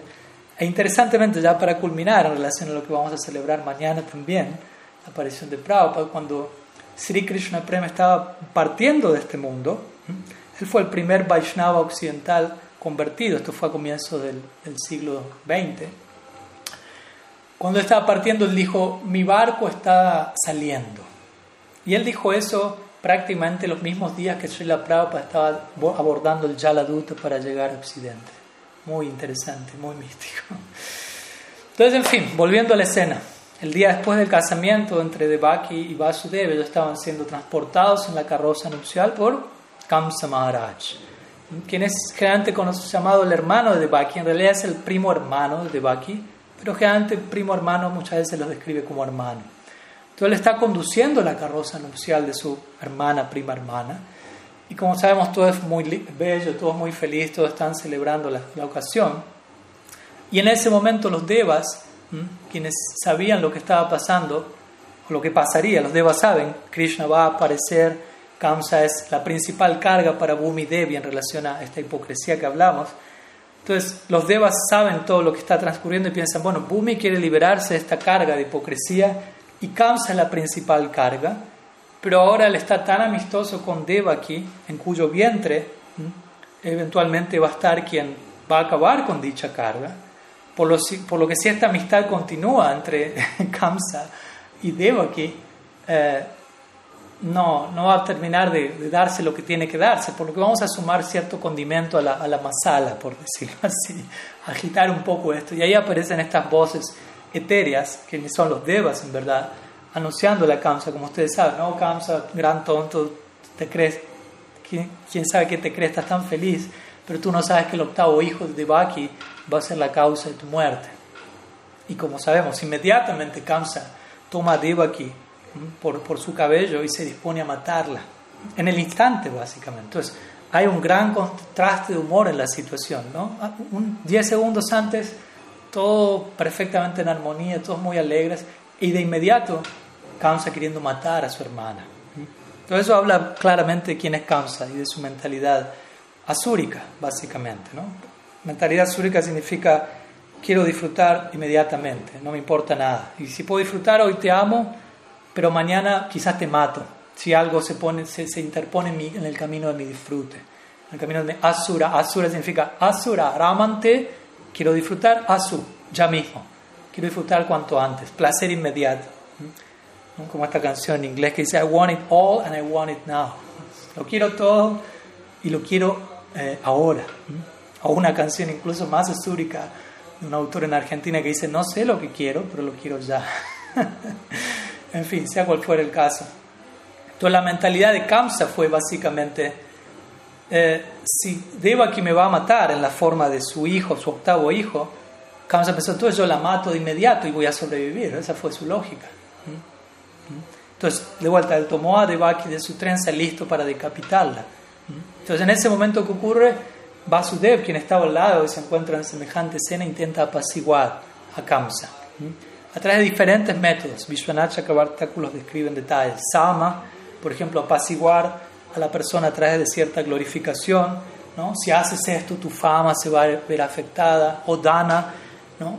La conveniencia de ganancia personal, si haces esto, en el futuro tu, tu, tu, bienestar se va a ver afectado, tu dharma, arta, kama, diferentes otras tácticas, tarka, lógica, etc. Pero ninguna de ellas está funcionando con Vasudev. Entonces, finalmente, Vasudev recurre a su propia palabra, le hace una promesa a Kamsa y él es alguien famoso por ser una persona completamente veraz. Entonces le dice a Devaki, cada vez que Devaki tenga un hijo, porque recordemos va a tener más de uno, ocho mínimo, entonces cada vez que Devaki tenga un hijo, yo voy a presentarse, presentarte ese hijo a ti y tú puedes hacer con él lo que sea, con él o ella lo que sea que quieras, lo que, sí, lo que quieras. Y en ese momento Kamsa inmediatamente quedó apaciguado. Inmediatamente. Eso nos habla de qué tan poderosa es la, la veracidad. ¿no? Vasudev era la personificación de la veracidad hasta tal punto que alguien como Kamsa en una situación como esta inmediatamente se apaciguó. Lo cual nos habla de qué tan importante es achar. Prachar obviamente es importante, pero si no hay achar, no, no queda demasiado básicamente. Entonces, achar significa la conducta de uno, con qué tanto uno hace lo que dice. Entonces, Vasudev era esa persona hasta el punto que pudo afectar a causa de ese, de ese lugar. Entonces, bueno, de esta manera, año tras año, Devaki iba teniendo un hijo por año y Vasudev iba presentando a cada uno de estos hijos a Kamsa. Pero Kamsa los devolvía tranquilamente, sonriendo, diciendo: No, no hay problema, Vasudev, es el octavo hijo el que me va a matar. ahí, ahí vemos qué hacemos. Por el momento, uno, dos, tres, no hay problema. Entonces se dice, pero interesantemente vemos que Vasudev cumplió con su palabra hasta aquí, pero vamos a ver que cuando Devaki queda embarazada de Krishna, Vasudev rompe su voto y no, no presenta a Krishna a Kamsa. En otras palabras, debemos saber cuándo romper nuestros votos. Los votos, las reglas están hechas, como diría mi Guru Maharaj, para ser rotas. Pero únicamente alguien que siguió la regla debidamente sabe cuándo romperla. No estamos promoviendo anarquía y en el nombre del Raga Bhakti rechazar toda regla. Estamos promoviendo seguir la regla de tal manera de saber cuándo romperla para aceptar un mandato superior. Entonces, de esta manera, Kamsa ve cómo Vasudeva cumple con su palabra, el corazón de Kamsa comienza a ablandarse, su tendencia súrica comienza a diluirse y comienza a olvidar esta idea del octavo hijo. Y nuevamente los devas comienzan a preocuparse, como se preocuparon cuando Kamsa estaba conduciendo la carroza nupcial. Entonces ahí es donde Narada, ellos envían a Narada, en ese aparece en escena, y como sabemos Narada Muni siempre trae dentro de sí algún plan, algún de vuelta, alguna algún condimento extra a la masala. Entonces Narada Muni aparece donde Kamsa y comienza a hablarle a Kamsa de la vida pasada de Kamsa. Kamsa era Kalanemi, Kalanemi era el hijo de Hiranyakashipu, ¿no? y él fue matado por Vishnu. Entonces Narada le dice, parece ser que nuevamente vas a ser matado por Vishnu, ¿no? Le recuerda lo que esta voz dijo acerca del octavo hijo de Devaki, comienza a crear un poco de paranoia en Kamsa. Pero Kamsa le dice, pero era el octavo, ¿no? Vamos por el sexto, no hay problema. Y nada le dice, ¿quién dijo eso? Y Kamsa dice, los devas. Y nada dice, ah, los devas, y, sonríe. Ah, no conoces a los devas, parece ser, ¿no? Son tan tramposos los devas, ¿no? ¿no? Siempre le están orando a Dios para obtener algo para su propia conveniencia, únicamente cuando están en problemas van a Krishna, siempre están pensando en su propio interés. ¿Cómo puedes creerles a los devas? ¿No? Te voy a ilustrar más la idea. Trae, tráeme ocho piezas de pera. Pera es en la India conocido un tipo de dulce.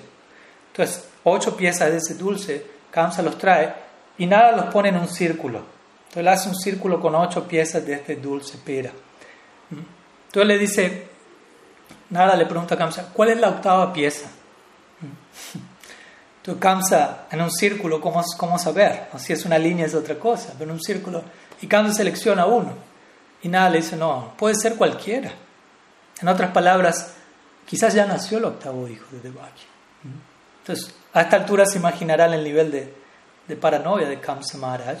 Entonces en ese momento Kamsa estalla de tal forma en paranoia que de inmediato pone a Devaki Vasudeva en prisión e incluso pone a su padre en prisión, Ugrasena, por las dudas. Y mata a los primeros seis hijos que ya habían nacido de Devaki delante de sus padres. Todo esto en un instante, siendo reactivado. Vemos cómo inmediatamente Kamsa actúa. Entonces estos primeros seis hijos también representan algo, diferentes acharyas han dicho diferentes cosas. Como vamos a ver, sabemos que representa Krishna. Previo a Krishna, el séptimo hijo va a ser Balaram. Balaram en un sentido representa al Guru. Pero antes de acercarnos al Guru, a través de quien nos acercamos a Krishna, hay seis elementos que debemos trascender. Kama, Krodha, Loba, Mada, Moha, Matsarya, explican acharyas. ¿no? Lujuria, ira, codicia, ilusión, envidia, orgullo, etc. Entonces debemos primero matar, si se quiere, a esos bebés a los que les dimos nacimiento, por seguir con la, analogía, si queremos realmente renacer, nacer nosotros y que Krishna nazca eventualmente en nuestro corazón. Obviamente hay otra analogía también con los seis hijos o una explicación de trasfondo y la vida pasada de esos seis hijos en relación a Marichi y los hijos de Marichi burlándose cuando Brahma se vio atraído por su hija, ellos siendo maldecidos y naciendo como hijos de Kalanemi, quien era Kamsa en su vida pasada, y estos seis hijos van donde Brahma, independientemente de su padre, y, y Kalanemi los maldice a ser matados por su padre en su próxima vida, o sea, Kamsa mismo los mata, como vemos. Otra categoría es que estos seis primeros hijos representan los seis sentidos, la mente incluida, y Kamsa representa el temor, entonces la idea de tener un sano temor a dónde nos pueden terminar llevando estos sentidos, etc. Diferentes eh, explicaciones simbólicas de todo eso. Entonces Kamsa se encuentra lleno de temor. El mismo nombre de Kamsa viene de la, de la raíz Kasi, que significa destructor o aquel que aniquila la felicidad. También alternativamente Kamsa, el destructor, representa el factor tiempo, el cual la mayoría de las personas temen. Interesantemente en su vida previa él era Kala Nemi, que significa la rueda del tiempo. Y Devaki, quien trae a Krishna a este mundo, al menos en Mathura, representa la personificación del bhakti. De vuelta, hay un nivel simbólico. Tenemos estos niveles de interpretar Shastra, literal, interpretativo, esotérico, etc. También otra versión que se puede dar antes de pasar al capítulo 2 es que, siendo que Kamsa mismo está imbuido con temor, él es una encarnación misma del temor y por eso el Bhattan dice en el séptimo canto, Vayat Kamsa. Kamsa alcanzó al Señor a debido al temor. Obviamente no alcanzó a Krishna en Golo pero obtuvo un tipo de mukti.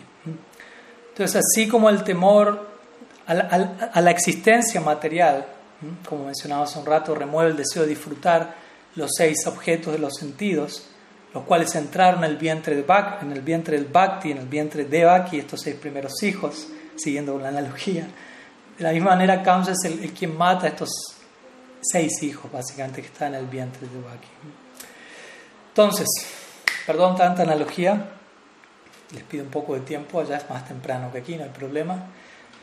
Vamos al segundo capítulo, el décimo canto, donde encontramos las oraciones de los devas a Sri Krishna en el vientre. Pero primeramente hay cierta narrativa antes de, tales oraciones. Entonces, luego se narra cómo Kamsa, junto con otros asuras que él conocía, comenzó a perseguir a todos los miembros de la dinastía Yadu. No le alcanzó con encarcelar a Vasudev, Devaki y Ugrasen. Entonces, todos los diferentes miembros de la dinastía Yadu tuvieron que abandonar sus reinos tuvieron que emigrar a otras áreas, tuvieron que entrar en otros reinos de incógnito, disfrazándose para no ser reconocidos.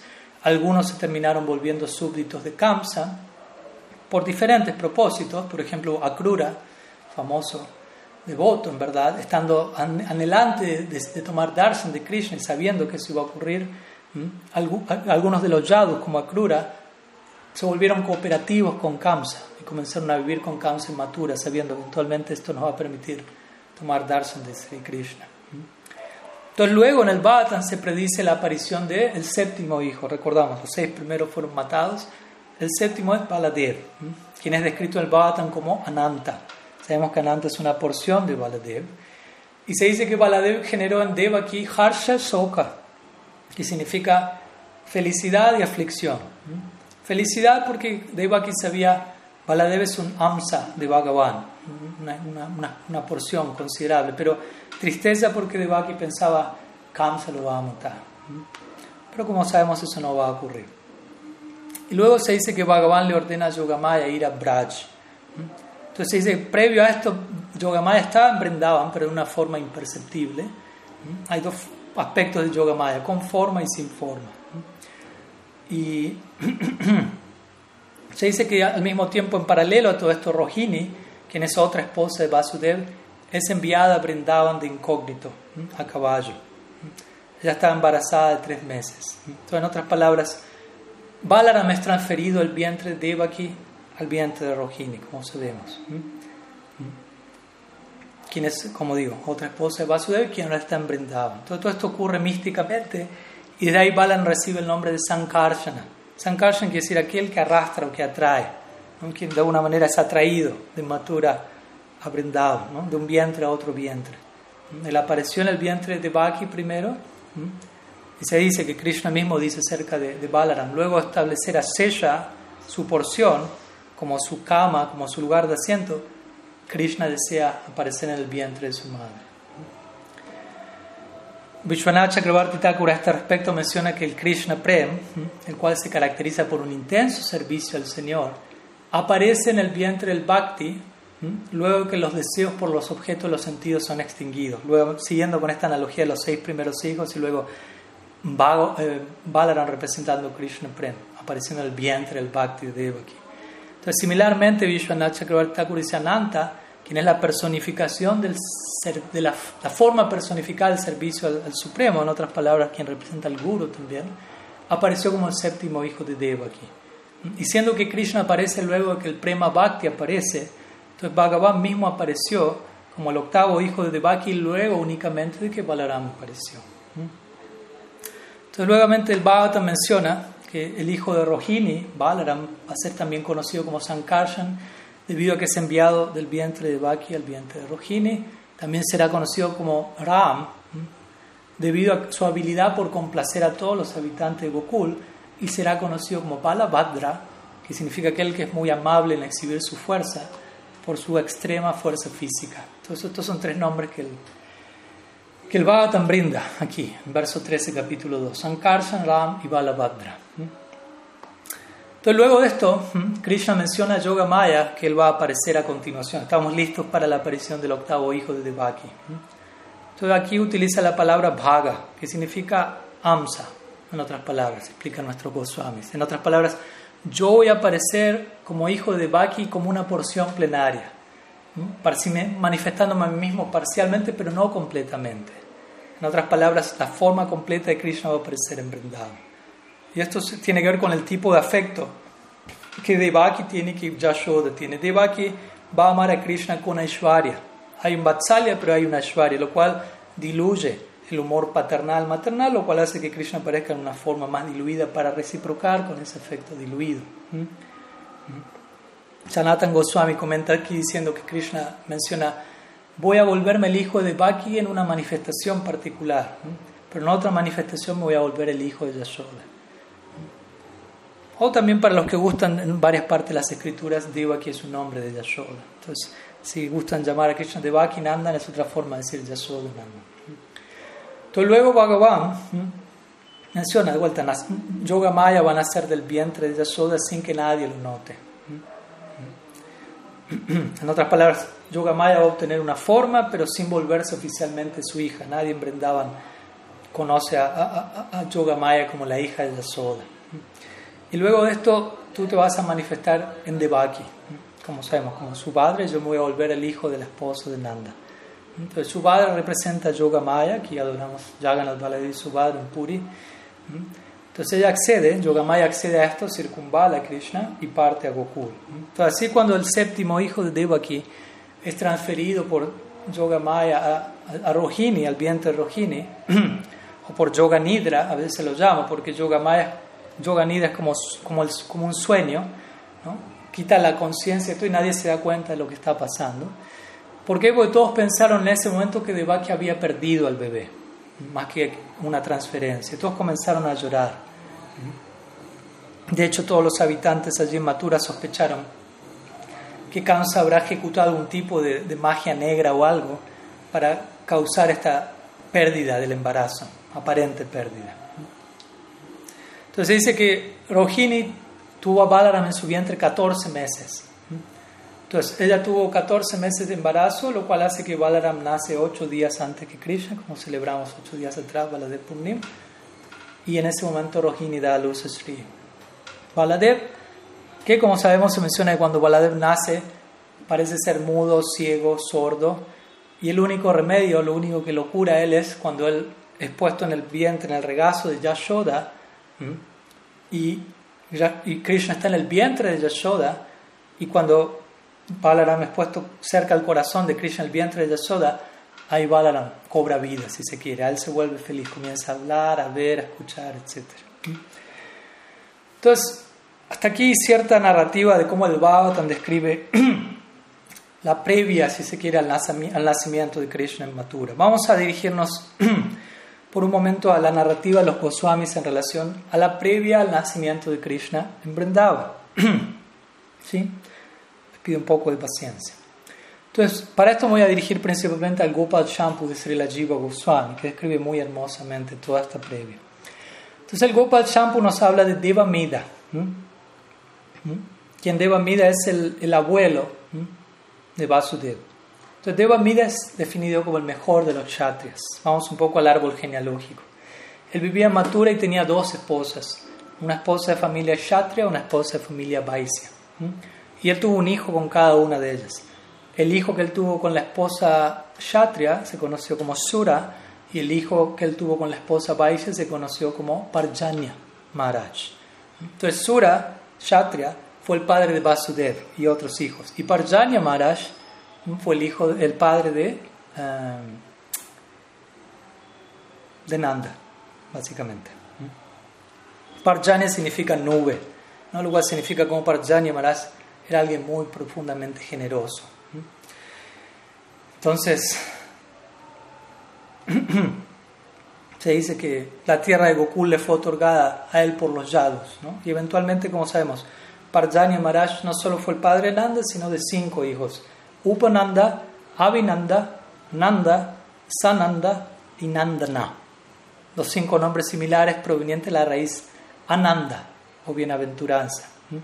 Entonces dice que estos cinco hijos eran la verdadera riqueza del rey, de los países, de los Gopas, Parjanya Maharaj, especialmente su hijo del medio, quien es Nanda Maharaj. ¿Mm? ¿Mm? Entonces, uno de los Vaisyas líderes del lugar, llamado Sumuka, entregó a su hija en, matrimonio a Nanda. Su hija es Yashoda, obviamente.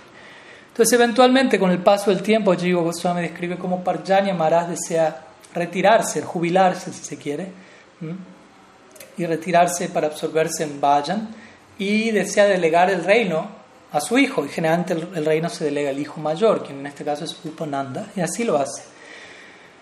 Pero se dice que la primera medida, el primer acto como rey que Upananda realizó fue ceder el trono a Nanda Maharaj, ponerle el tilak, la corona, lo que fuere, todo lo que representa el nuevo rey. Diciendo después de todo, yo soy únicamente Upananda. Upananda significa también un pequeño, pequeño Nanda, un asistente de Nanda. Entonces dice todos los presentes aceptaron unánimemente esa decisión y todo comenzó a funcionar perfectamente en Brindavan con Nanda como, como rey, sin obstáculo alguno para la experiencia de Dharma, Artha, Kama, pero no Moksha. Nadie en Brindavan está preocupado por Moksha. Todos parecen estar ocupados mundanamente en Dharma, Artha y Kama, pero como vamos a ver con Krishna en el centro. Entonces todo estaba fluyendo en armonía, todo era completamente perfecto, ideal, pero con el paso del tiempo surgió una preocupación que se volvió más y más fuerte y grave en la aldea. ¿Y cuál era la preocupación? Nanda, el rey de Vrindavan, no tiene un hijo, no tiene hijo, no tiene alguien que herede eventualmente su trono. Y Nanda a esta altura ya está avanzado en edad. Se dice que cuando Krishna nace, Nanda prácticamente tenía la edad como para ser el abuelo de Krishna. Entonces dice que todo Braj se, se sumió en una profunda depresión debido a esto. Entonces en el marco de esta situación, Jiva Goswami describe cómo Yasoda está hablando con Nanda Maharaj. Y Nanda Maharaj le dice a Yasoda, a la hora de nosotros ocuparnos en yajna, en algún sacrificio específico para tener un hijo, Nanda dice, en mi mente aparece la idea de tener a un hijo que sea más bello que Narayan. Narayan es Dios. Entonces, pese a que suena imposible por un lado, ¿cómo mi hijo va a ser más hermoso que Dios? En mi, visión no deseo a nadie aparte de alguien así. Entonces él, y él le comparte eso de la visión que tengo de ese niño, es un niño oscuro que está jugando en tu regazo y de tu pecho emana leche maternal de afecto, bañándole. Y Nanda Maharaj, confundido, le pregunta a Yasoda, ¿qué problema estoy teniendo que estoy pensando en estas cosas? ¿Es un sueño? ¿Es una realidad? Y Yasoda, completamente atónita, le dice, yo he tenido el mismo sueño, exactamente el mismo sueño, que si vamos a tener un hijo tiene que ser más hermoso que Narayan, etc. Entonces, no sé, quizás estamos teniendo algún problema psicológico, algún problema. Vamos a, de alguna manera, desapegarnos de esta idea, que es de hecho imposible. Nuestras mentes están afectadas, tenemos que controlar nuestras mentes.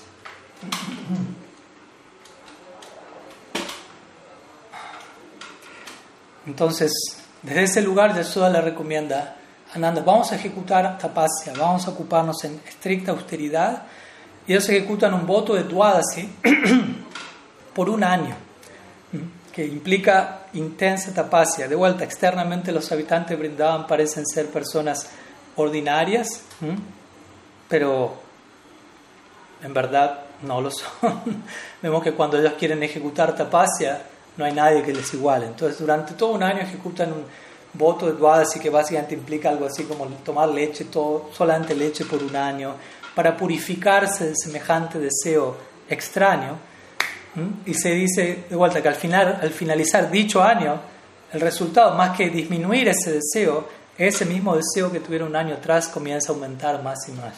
Y Narayan aparece en un sueño a ellos y les consuela y les dice, dicho niño, el cual ustedes anhelan como hijo, va a aparecer. Van a tener a ese niño que es más bello que, mí, que yo mismo. Igual, aquí Narayan, recordemos, Narayan es un aspecto de Krishna. Entonces sabemos, hay elementos en Krishna que no se encuentran en Narayan. Venu Madhurya, Drupa Madhurya, Lila Madhurya, una belleza que no está en Narayan. Y allí es donde en este sueño Narayan menciona, ustedes son Drona y Dara, son mis expansiones en Swarga. ¿no? Esto lo, lo, menciono brevemente, no vamos a entrar en detalle, pero en el Bhattan se habla a veces de la aparente vida previa de Vasudev, de Bhakya, de Nanda y Yashoda, pero en verdad ellos son eternamente los padres y madres de Krishna en Mathura y, y Vrindavan respectivamente. Todas estas otras formas se refieren a expansiones de ellos en otras partes. Entonces, el punto es que Nanda y Yashoda se despiertan felices teniendo ese sueño y compartiéndolo con el otro y el otro diciéndole tuve el mismo sueño. Entonces vemos que hay un Vatsalya muy único. A, esta altura debería quedar en claro qué tan diferente es el Vatsalya de Nanda y Yashoda y el de Vasudeva y Devaki. Entonces a esta altura el anhelo de todo Brindavan se volvió más y más intenso, más y más condensado. Nanda no tiene un hijo, no hay heredero para el trono, nos vamos a quedar sin rey. Entonces todos los habitantes de Brindavan se reunieron con una propuesta para qué hacer al respecto. Y se dice que en ese momento una dama aparece en escena, una dama que llama la atención de todos, una dama mayor de edad, vestida con sari blanco, como una renunciante, acompañada de un joven, de un niño brahmana. Entonces todos los Brajavasis se paran a recibirle y en su sintiendo, ella es Yoga Maya personificada y el niño intuitivamente percibiendo su naturaleza es idéntica a la de Narada. Se imaginarán a quién nos estamos refiriendo. Entonces esta dama se presenta como Purnamasi, quien eventualmente es la Gurvi, que es el Gurvi, es lo femenino de Guru, de todo Braj. Y ella introduce al niño como Madhu Mangal, quien como sabemos es la forma original de Narada Muni, a partir de quien Narada es una expansión. Quienes ambos permanecen siempre en esa edad.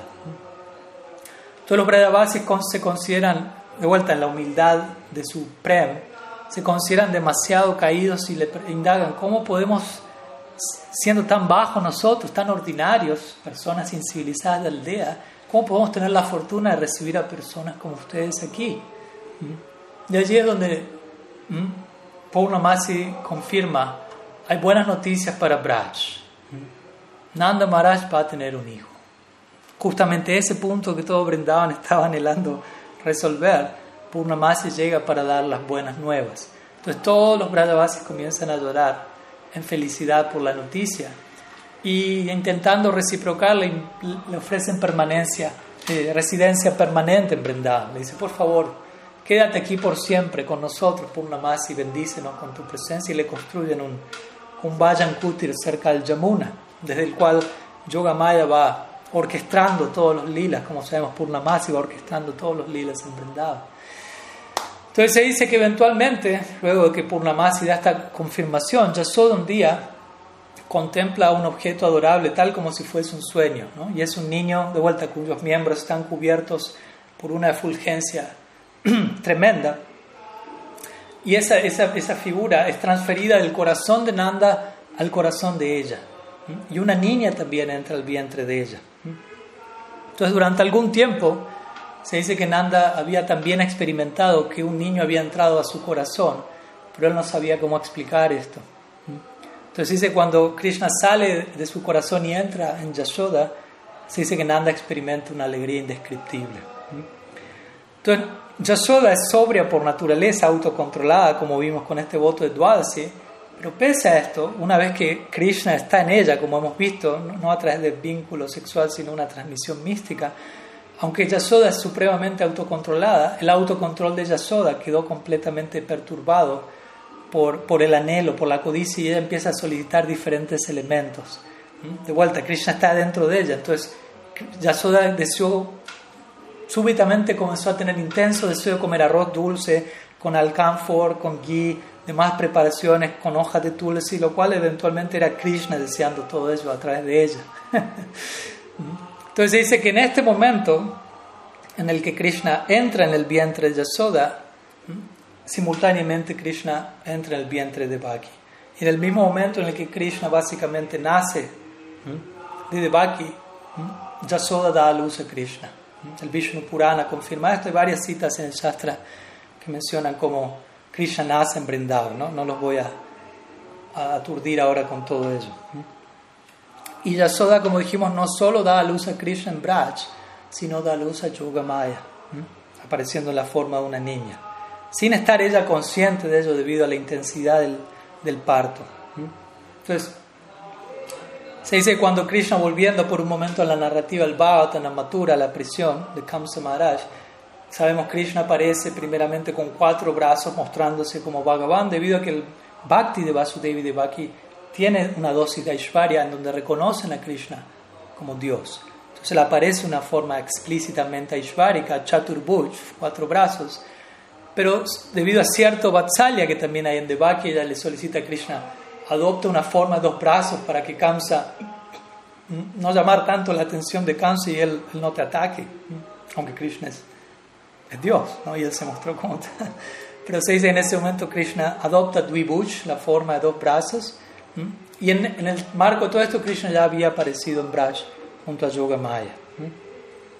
Entonces, como decimos, en Mathura, volviendo por un momento a la narrativa en Mathura, eh, así como Krishna apareció en verdad en el corazón de Nanda y fue transferido al corazón de Yashoda, se describe que Mathuresh Krishna, el Krishna de Mathura, aparece primeramente en el corazón o la mente de Vasudev, quien adquiere una efulgencia increíble, es imposible de ver, y de allí fue transferido a la mente, al corazón de Devaki, mediante mantra, explica nuestros acharyas. Om Namo Bhagavati Vasudevaya, hablado al oído de su esposo. Y aquí tenemos todo otro paralelo con lo que es eh, Diksha, la, la, entrega de Krishna en la forma de mantra y el nacimiento de Krishna, la Guru Krishna Prasad Pai Bhakti Beach.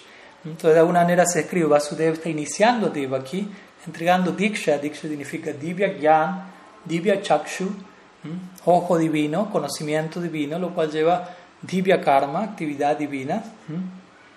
Entonces, como dijimos hace un rato, Divya Karma, Divya Janma, con este conocimiento, con esta nueva visión, Divya Divya, vamos a entender el Divya Karma, Divya Janma de Krishna, el nacimiento de Krishna como divino. Y luego nosotros, cuando entendamos eso, vamos a tener nuestro propio Divya Janma, nuestro propio nacimiento divino en el lila, recibiendo la visa, por decirlo así, ¿no? que se nos entrega al otro lado. Como dice mi Guru Maharaj, visa significa del otro lado te están invitando a entrar a la fiesta.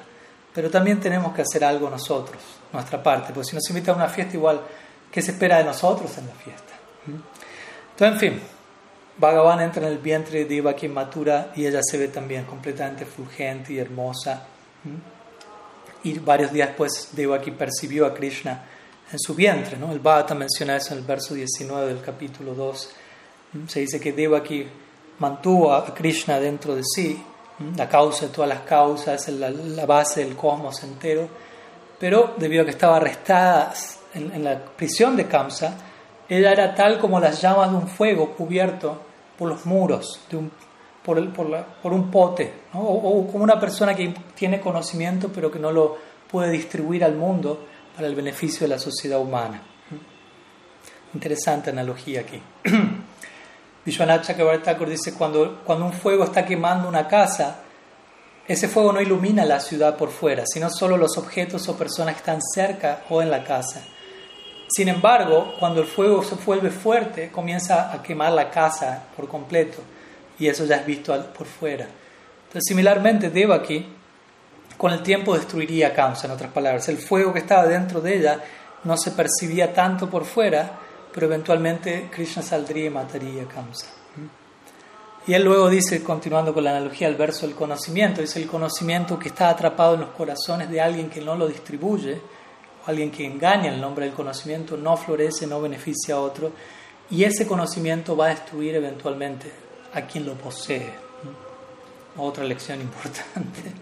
Vemos tantas lecciones en cada uno de estos aspectos de, esta narrativa, ¿no? ¿no? No estamos, de hecho, deteniéndonos plenamente en cada una de ellas.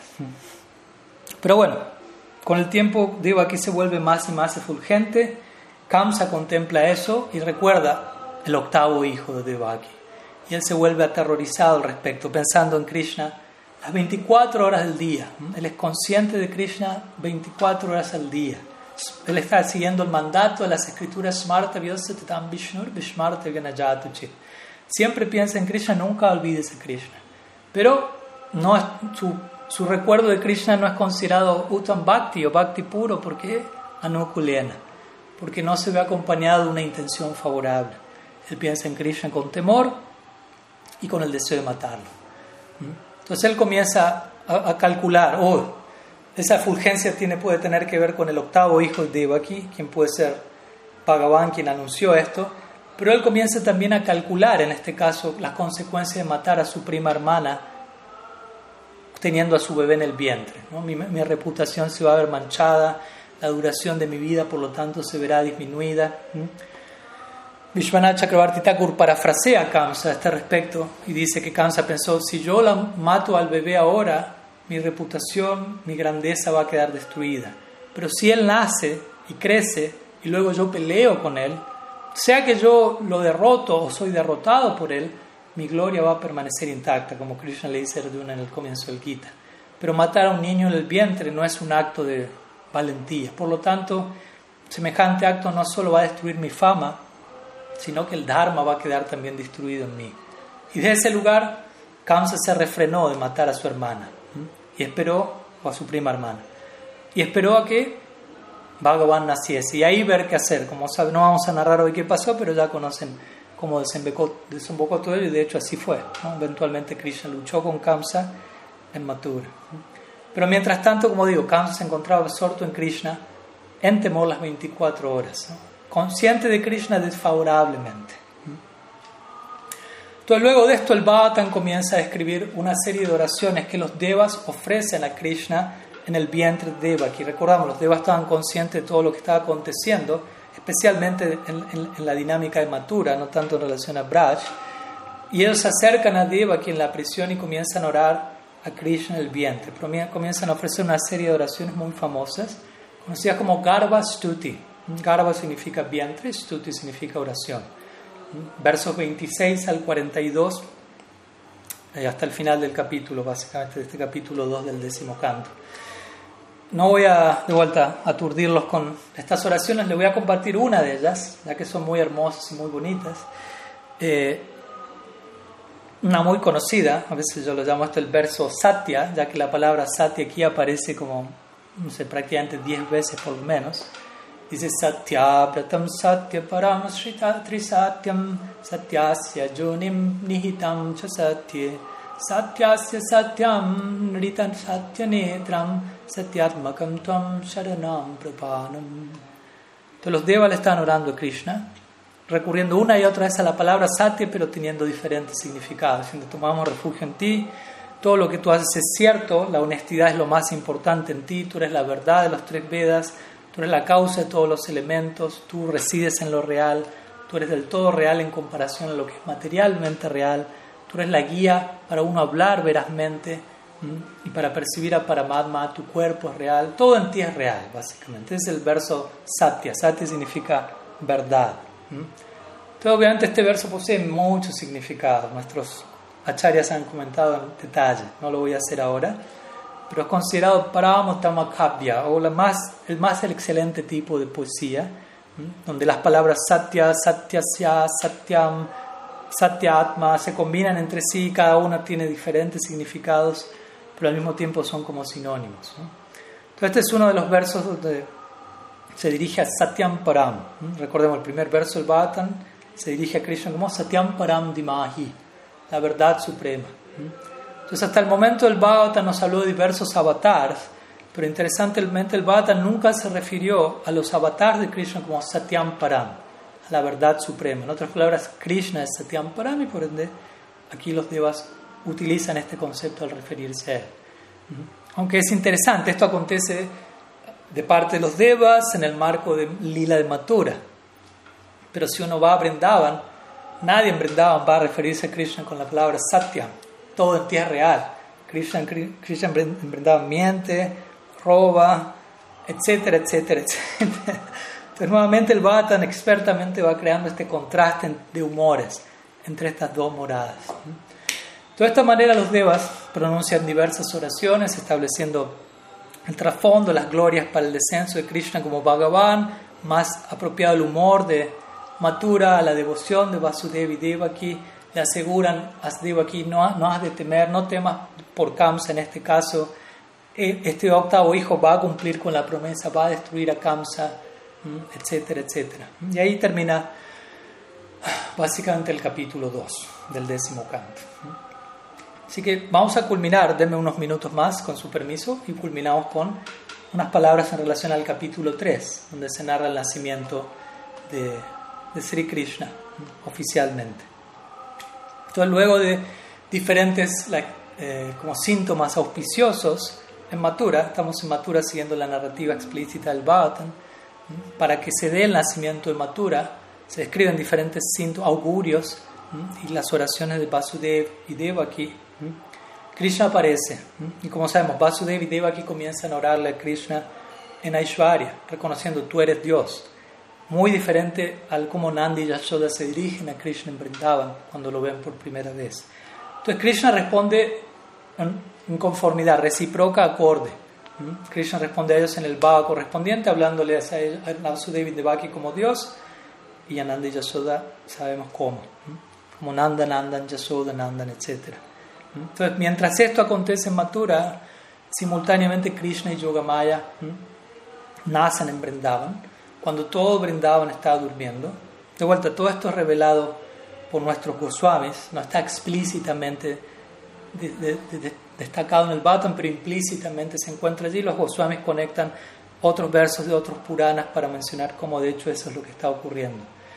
Y como sabemos, Nanda y Yashoda y todo Brindavan caen en cuenta del nacimiento de Krishna en Brindavan al próximo día.